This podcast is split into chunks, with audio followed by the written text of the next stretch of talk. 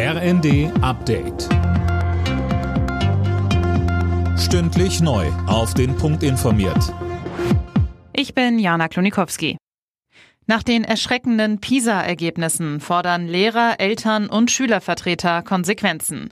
Laut Lehrergewerkschaft GEW braucht es einen Masterplan gegen Bildungsarmut und soziale Ungerechtigkeit in Deutschland. Die Bundesschülerkonferenz spricht von einem Warnschuss und sieht ebenfalls die Politik in der Pflicht.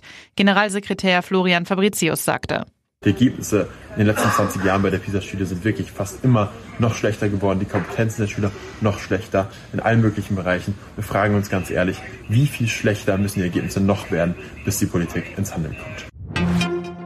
Bei einem Treffen in Brüssel haben die EU-Innenminister über die Auswirkungen des Nahostkrieges auf Europa beraten und vor einer erhöhten Terrorgefahr gewarnt. Die EU will demnach 30 Millionen Euro zusätzlich für den Schutz besonders gefährdeter Orte wie zum Beispiel Gotteshäuser bereitstellen. Deutschlands Innenministerin Faeser verwies am Rande des Treffens auch auf den Anschlag in Paris vor wenigen Tagen, bei dem ein Deutscher getötet wurde. Diese brutale Gewaltheit zeigt, wie akut und wie ernst die Gefahr durch islamistischen Terrorismus derzeit in der EU ist.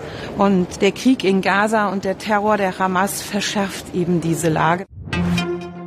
Der deutsche Aktienindex hat am Nachmittag einen neuen Höchststand erreicht. Der DAX kletterte auf 16.533 Punkte. Ein Grund dafür ist die schwächer werdende Inflation in der Eurozone, aber auch die Hoffnung auf sinkende Zinsen haben die Kurse beflügelt. Die ersten Viertelfinalisten im DFB-Pokal stehen fest. Gladbach besiegte Wolfsburg im Achtelfinale mit 1 zu 0 nach Verlängerung. St. Pauli gewann gegen Homburg mit 4 zu 1. Kaiserslautern setzte sich gegen Nürnberg mit 2 zu 0 durch und Düsseldorf besiegte Magdeburg mit 2 zu 1. Und die DFB-Frauen haben mit einem 0 zu 0 gegen Wales das Halbfinale der Nations League erreicht und damit weiter die Chance, sich für die Olympischen Spiele im kommenden Sommer zu qualifizieren. Alle Nachrichten auf rnd.de